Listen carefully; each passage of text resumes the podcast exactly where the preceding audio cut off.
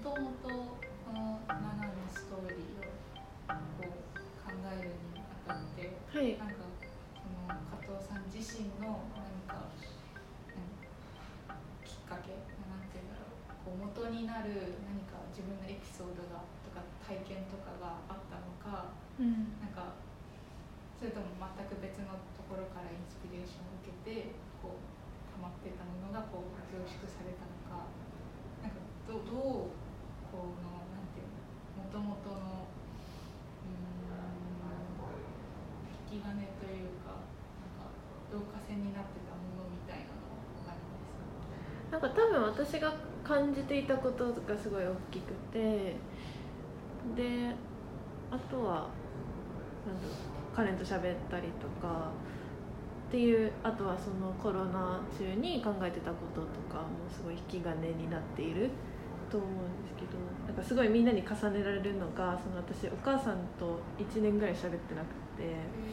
っていうのがそのママがの態度にすごい多分みんな重ねてるんだろうなとは思う。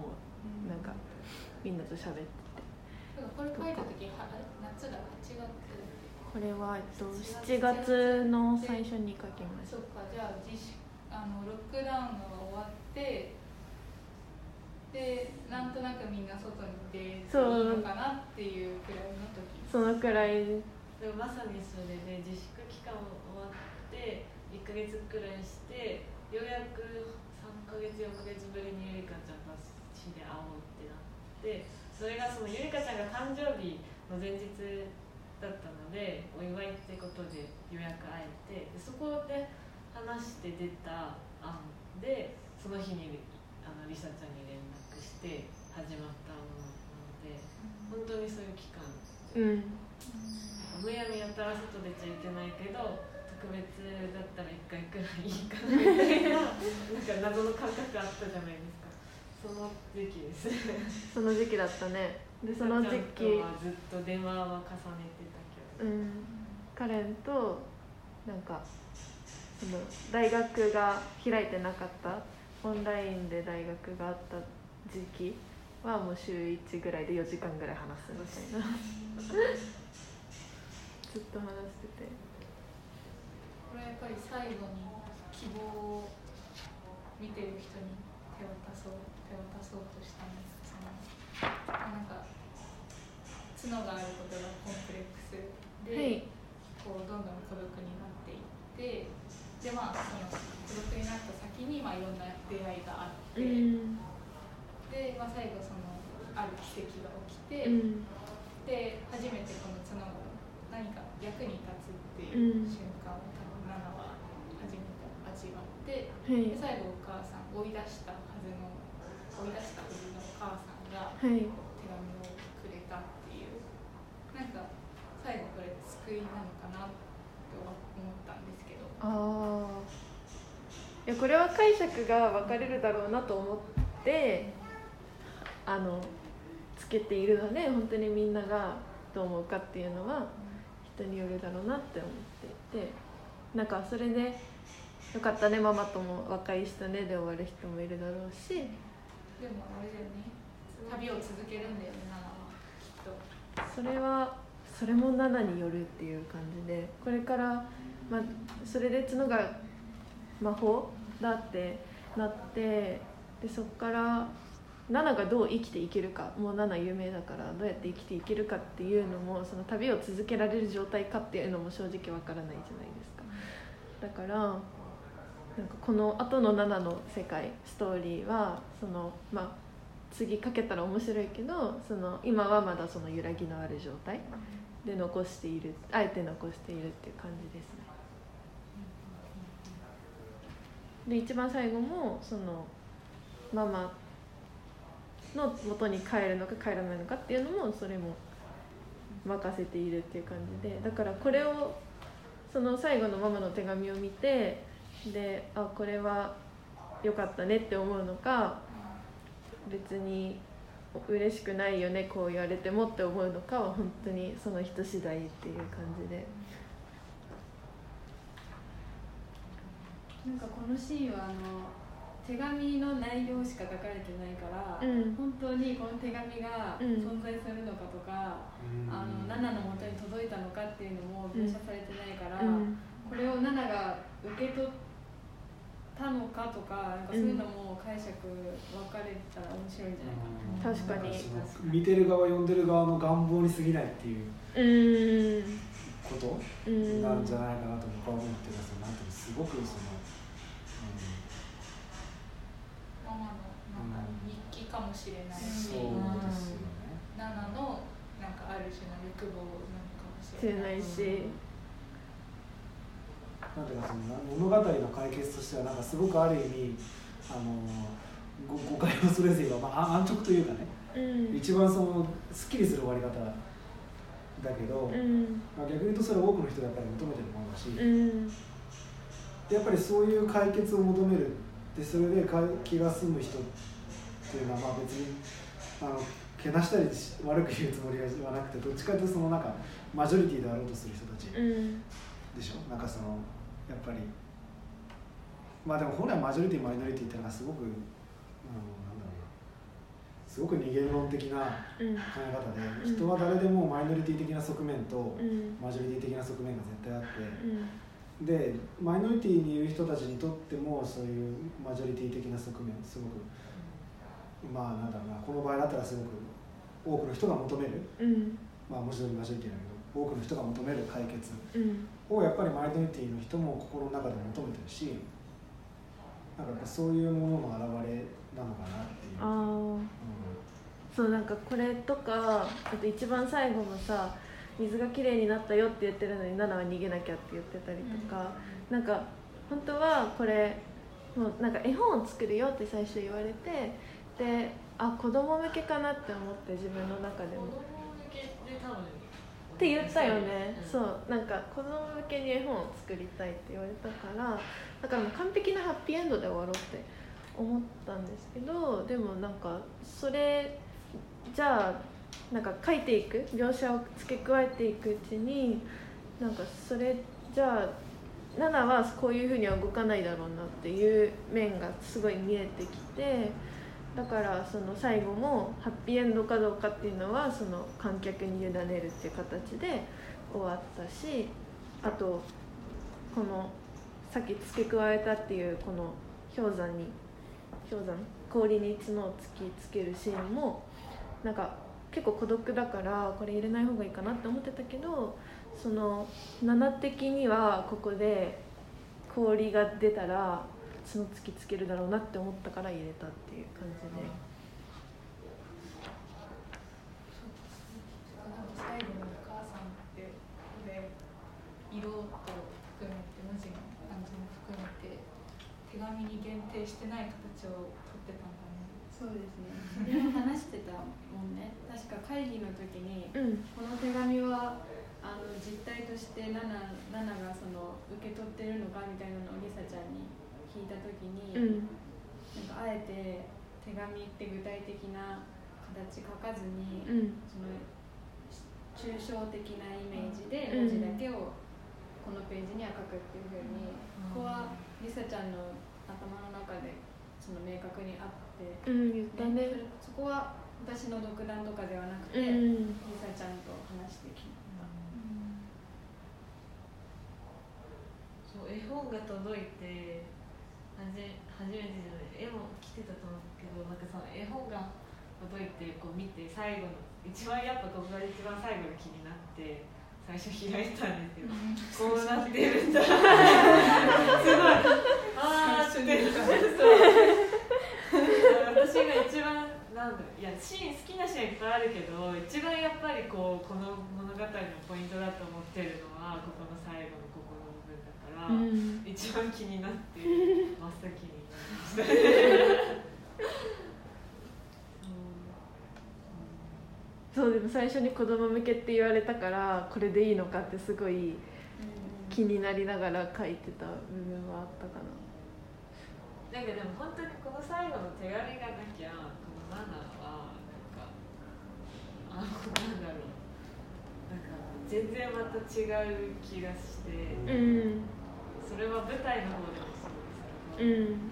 なんかすすごく私はこの部分が好き。うんキーページですねだからなんかここにその最初から割とそのどこに音楽音楽の話でもそのどこのシーンにどのタイミングで音楽をつけるかみたいな割と任されてた。っていうかまあ全部ね任されてたけどただ最後のここだけはなし。っていうこと言われて、まあ、僕もその方がいいなと思ってこれついちゃうとなんかすっごいなんかさ誘導感がすごい。臭いなと思って俺だけはなしだって思間違いなくあったらそうだからやっぱり絵も絵もこれだったのはなんか本当にああななんかああもうこうであるべくしてこうなんだなっていうかそのなんか実態を持っちゃうといけない。そう。だからそのこうなんだろうもっと言えばこのこの文面から意味を読み取るんじゃなくてなんかこれがのなんか本当になんだろうな僕にはなんかすごく白々しく思える。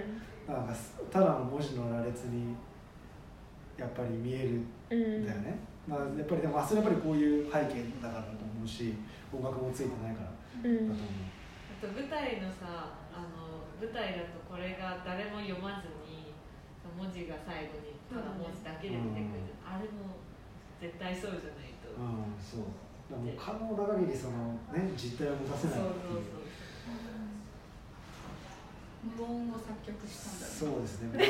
もうを作曲しましたね。そうですね。確かに。給付になってんの。キルヤなんかね。その前のシーンで。終わってもわってもう二人退場してるから。逆にそうだね。無音の威力ってあるね。そうその前がずっと音楽が流れてるからこそうん。止まるってことにすごい意味がついてくるよね。やっぱりキーになるシーンっていうかね。キーになるシーンやっぱりロキのシーンとかっていうか、うん月明かりもないもんね。そうない。そうだね本当に。だからああでもなんだろう。な月明かりがないのも決めなんか最初の方に決めたよね。ここはなしで。そうそうそうなんか。なんかね多分そこに何かしら書いてあるとなんかそのドラマチックになっちゃうけどそうそうそう。なんか、うん、やっぱりここで一回そのあの遮断しなきゃいけないっていう、うん。なんかそういうのがあった。まあでもそうね最後のこれやっぱりね人によって考え方が違う。っていうか本当にね一番違うだろうね。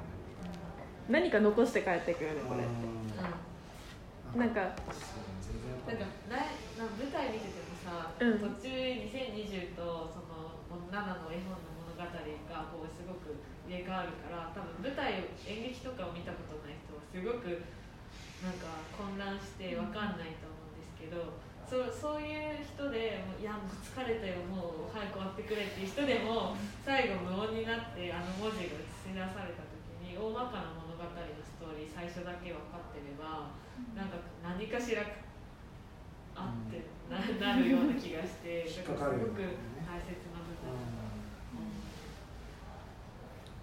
今回あれだよね多分その田中君の曲を聴きたいって思って来てくれた人がなんか2020年演劇やってるみたいな感じになったりしてるんだろうね。なんかなんていうの曲を聴きたいって思って来た人がそのなんか身体表現とか演劇見るとかそうそうそうそうそう。そう。巻き込まれて。絵を絵を見て帰ってくとかそうそう。そういろいろ多分いろんな要素をいろんな人が見に来ていろんな要素をなんか受け取ってその自分が意図してなかった要素も受け取って帰ってってくれてるんだろうなってすごい思う。だからある意味期待外れで期待以上ってそうそうそうそう考えてたものとは違ったけど、そう。うん、なんかだから予想してくる人の来る人それぞれの予想も人それぞれ違うし、そう。でそして帰っていくその同じように来る人と同じ帰っていく人たちのその感想もそれぞれそう。見たものに対する考本当に面えもそれぞれ。全員の期待を裏切るっていう。誰一人期待通りだった人いだからないと。これでさこれで多分もっとその絵本のあのティザーをね、うん。ティザーを増やしたりとか、うん。練習風景の公開動画をうん。増やしたりすると、全然多分違ったと思う。だから結構最小限にうん。内容についてさえ最小限にしてたっていうのが、う。ん。かなり功を奏したんじゃないあこれやっぱり宣伝の仕方がねすごいあのうん。良いね。あ最初でもねなんか僕なんか全然そのそういう宣伝とかほとんど最初してなかったから、人がまず来るのかなっていうのがちょっと不安で、でもなんかねその、うん、その宣伝の仕方を見てあこれはあんまりその自分もベラベラ喋らない方がいいんだっていうのを感じ取ったから、うん。とにかくとにかく来てくださいって言えばいいんだなってでいう私も形でそそうの宣伝した余計なことは言わないようにめちゃめちゃ気をつけた。なんか出ますみたいな。北沢カレン何日ゲーテいますみたいな。そうそうそうそう。なんかそういう宣伝の仕方をした。うん何って説明できないから。そう。だしなんか別に示し合わせなかったけどあったよねそういうのが。あった。なんかみんなお互いの宣伝文見て察してるところが。そうそうそう。なんか誰かがこうやってるの見たらなんかこうあそうそうそう。こういうことだった書いてあることだけ？そのポスターとか宣伝のところに「朗読」って書いてあったら朗読します。うん。それだけで。私演奏しますみたいなうん。それ以外何も入れないっていう。私に関しては夢色探しのツイートをリツイートすることしかしてない。うんなんかそれがなんかある意味一番ベストなの。ねそう展示もし展示してますとかね。展示のしてるっていう夢の探しのアカウントの発信をませちゃんがリツイートしてくれるとか、間接的な宣伝がすごく良かったよね。うん。うんまあなんか一番正解だったかもね。それでこれだけ来てもらえたってことが本あ当にーありがたいですね。ありがたいですなんかよかった。よ70人近く予約してくれた。んでねうんしかもすごいなんか来た上演を見に来てくださった方がその後めっちゃディスカッションしてくださったみたいな嬉しい。話とか超嬉しいなんか本当にこの GA の企画、うん。COVID-19 での時代の芸術文化と芸術すごいなんかぴぴったりっていうかなっていうか本当になん。かこの企画の中でできて本当によかったよね本当に思ううん。制作のプロセスもそうだし物語の内容ね、うんうん、すごくその分断とか、うん、社会の分断とか、まあ、そういうことをね今まさにその世界的に起きてることあ、ある意味すごく普遍的なテーマで、うん。うん、やっぱりあのコロナでやっぱり目に見える形で表面化してきたけどやっぱり今まで抑え込まれていたというか、まあ、抑え込めてなかったようなうん。問題がいろいろ出てきてるっていうのがなんかねこう時期に合ってたっていうのが内容としても。まあうん。7月に書いたからそうなるな。そうね。まあまあもちろんそうだけど私たちがその時代に生きながら作ってるから。まあリアルタイムでそうなんか意識しなくても入るくらい入ってしまうくらいのそうそう。そう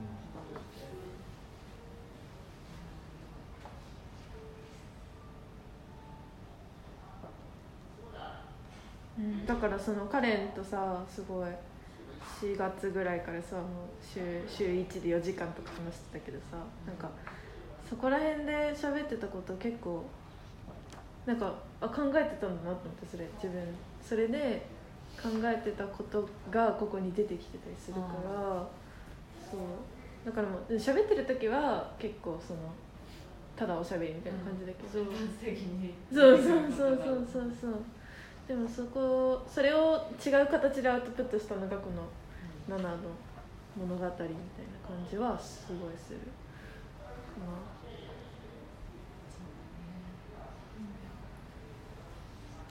2020年どうでしたかちょっとこれを読んでいただいてまあまあなんかそうだね。確かに。この半年ぐらいのそうそううん、あれは全部入ってるのかもしれないそん。な気がします、私は広くパフォーマンスって言ったのもやっぱりそれが良かったのかなって私は思っててなん。か演劇やりますっていうとあ演劇として見て、なん。かコンサートやりますっていうのも違うし今回、し、まあ、ちょっと動きもあるけどべもちろんダンス公演でもないしなうん。そうなんか上映してるけど上映でもないしそうなんか何何に当てはまるんだろうって思った時に本当になんかそのジャンルに一個のジャンルにとらわれないこう広い意味のパフォーマティブなことをやりますっていうなんかそういう試みだったのかなと思って。うんもこう舞台に投影したらもう舞台美術になるわけじゃうん。ん多分手元で描いてたものが大きいスクリーンにバーンって映ってすごい違うものになったのかなと私は思ってたんですけど。そうそういうありますか？なんか日本として返したものがこう舞台で投影されることでまた違う風に見えるみたいな。なんていともと絵本で書いてたのにそう美術にな舞台美術に変換されちゃうっていうのが、うん、なんか多分見てる人からしてみたらどどっちを先になんか日向さんとか言ってたけどどどれに一番力入れて展示もやって本も売ってパフォーマンスもやってってなんかそこが分かりにくかったのはなんか全部合わせて一個の作品になってそうですね。どれに一番力入れたか。え？わかんないね。なんかなんだろう。携わってる人数の多さで言ったらそれは舞台になるけれども、でも同じように録音も力入れたし、絵も多分力入れてただろうし私文章を書く時も力入れてたから。全部総合して。総合だね。それ合わせて一個の作品だったのかな、なんならもうそのみんなメンバーしてる一人の動きも含めて。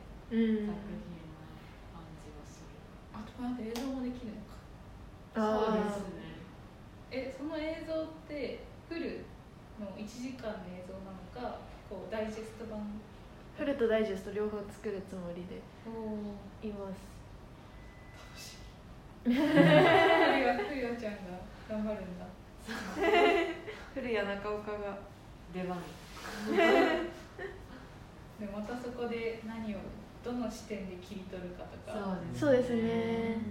話し合うんだろうね。まだまだ続いて。続きます そう。絵本も。打って。売って。いきます。いきます。銀河展もまたやります。やりまこれオンラインで売るの？オンラインショップかまあでもあとはその絵本屋さんに連絡を取る。とか。だし、うん、でもアンコール上映しないのって誰かに言われた。あまあ、アアートパスとか。なんか奨学金の関係でどうかわかんなくて。でもあともう会場申請出してなくて。そうよね過ぎちゃっうん。まあでもなんかすごいその音感性でも見に来てくれた人がもうこれは語り合う会やった方がいいみたいな。その制作側とその見に来た側がその制作プロセスに対しても内容に対してもなんか語り合う会をやった方がいいみたいなことを言われてたのでなんかそれで人集めて喋るとかそれで喋ってまた好評だったらその音感性が見れるようにとかやってもいい確かにねかもねって。たまた場所に合わせて変わってったら面白いね。思ってああ演出は絶対変わりますね場所でにきることうもん音楽は分かんないけ照明また作ると思うと。どああ確かに。照明とか。また夜中までリサちゃんお昼とかそう私割と働いてたから。そうだよ。いやそうです。皆さんの見えないところでも見えるところでもリサちゃんは働きまくってます素晴らしいありがたいですありがとうええすいませんありがとうございます。ありがありが村田さんも入って本当にそうですあそうです。ありがとうございます。家でインスティテュートにいらっしゃる村田さんに照明に入ってください。大変お世話になりましたすごいね村田さん、すごい。プロフェッショナルねいいタイミングで本当に照明からこれができるあれができるよ力教えて、うん、一番最初の下見で教えてもらって、うん、なんかできそうだっていう予感をさせてくれたすごい。サポートしてくれて、舞台も展示も、ね、たくさんアドバイスもしてくださってすごいそして GA の皆さん方。本当にお世話になりめちゃめちゃお世話になりましたそのセットの面もそうだしなんか。あらゆるサポートあらゆる。りがとうございます。なんか GA の方に見ていただいてすごい感想をいただくじゃん。その感想がすごい嬉しくて。本当に、み見てくれてありがとうございますみたいな。そうそうそうそう。メンタル含めめちゃめちゃ救われてます。本当に。ででもやっぱ松尾さんに入ってもらってやっぱこう見てた人からの視点いただくのすごい面白かったうんさすが勉強になったえーそんなそんなまたお話ししたいオーケストラだとこうなんか作曲さっき作曲とその指揮者と演奏家のその三角の関係と私はよく演劇の現場にいるからこう本を書くその戯曲を書く人作家とあの演出家とあと役者のすごい三角うんそうですよこねうなんていうかかぶせながらうんでも違うなって思いなうんがら見てて。そうまあ、今回の場合演出家がいなくてもまあ一応成り立つっていうのがうんでもなんかオーケストラの場合必ず演奏する前にこうチューニングとかしないとやっていけないし指揮者いないとそうですよねなんか演奏家はすごい自由に弾いててもこう見てる方は聞いてる方は弾けたもんじゃないみたいなうんでそう思うと必ず指揮者とかっているだろうなって思うしでもやっぱり作る以上こう集団を求める人ってやっぱり必要だなと思ってて。なんかフラットに作ってますってすごい聞こえはいいけどその実態ってすごくうん。その中での人間関係のやっぱ傾きを調整するのがなんか相当一人ずつ主体的じゃないと無理だなって。うん。そうそれがすごい手伝うよっていう感覚って重要だけど手伝いじゃできないものもあるし、ねなんか今回みんな一人一人専門分野を持っていてでそれ以外のなんか雑多な仕事っていうのを私が把握していてでみんなに振ってるみたいな感じででみんなその雑多な仕事は手伝うよっていう感覚で言ってくれたのですごいありがたかっそれは違うっていいよねやっぱり。た。ううんんなんかこう、ね、もう一人多分またさバイオリンの子とかいたらさちょっとまたやりにくさがあったり